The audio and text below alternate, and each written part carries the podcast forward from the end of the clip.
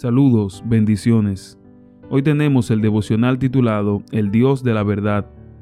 Éxodo 20:16 dice, No dirás contra tu prójimo falso testimonio. Dada la manera en que campa rampante la mentira en nuestro mundo, hay un retrato de Dios presentado en la Biblia que reviste especial importancia. Dios es un Dios de verdad. Dios ama la verdad. Toda su obra ha sido hecha con verdad. Salmo 33:4.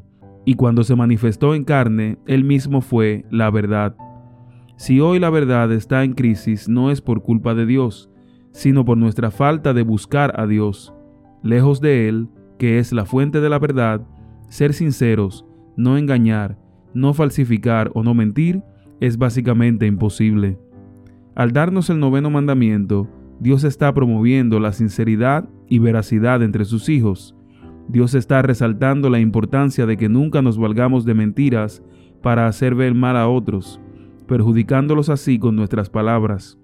Este mandamiento nos hace reflexionar en el daño que causa decir mentiras, alterar información, esconder datos que deben estar disponibles o calumniar con chismes que acaban con reputaciones ajenas.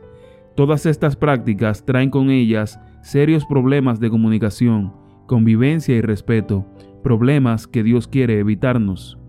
No hablar contra nuestro prójimo falso testimonio exige que vigilemos cada palabra que sale de nuestra boca. Una buena parte de los problemas que se suscitan se debe a personas que no pensaron antes de hablar o que planificaron hablar para causar daño a otros. Según Dios, en este mandamiento tenemos una responsabilidad moral y social de preservar el buen nombre de los demás para también preservar la paz social. Desde la persona que usa los medios de comunicación en cualquier nivel hasta la que solo se comunica con sus familiares, todos debemos saber que poder hablar es un privilegio que conlleva responsabilidades.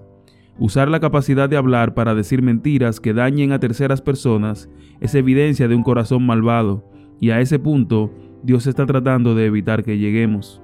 Por supuesto, Dios no se limita a prohibir la mentira en todas sus formas, sino que Él mismo se constituye en el mejor referente y modelo por excelencia de lo que significa ser veraz. Sabemos que Dios no es hombre para mentir, números 23-16, pero también sabemos que ese Dios vino a este mundo como hombre, fue probado y tentado en todo, y nunca pecó, Hebreos 4:15, lo cual nos asegura que nunca fue hallado engaño en su boca. Él es un Dios de verdad. Este es el devocional del libro Así es Dios del pastor Roberto Herrera. Que Dios le bendiga.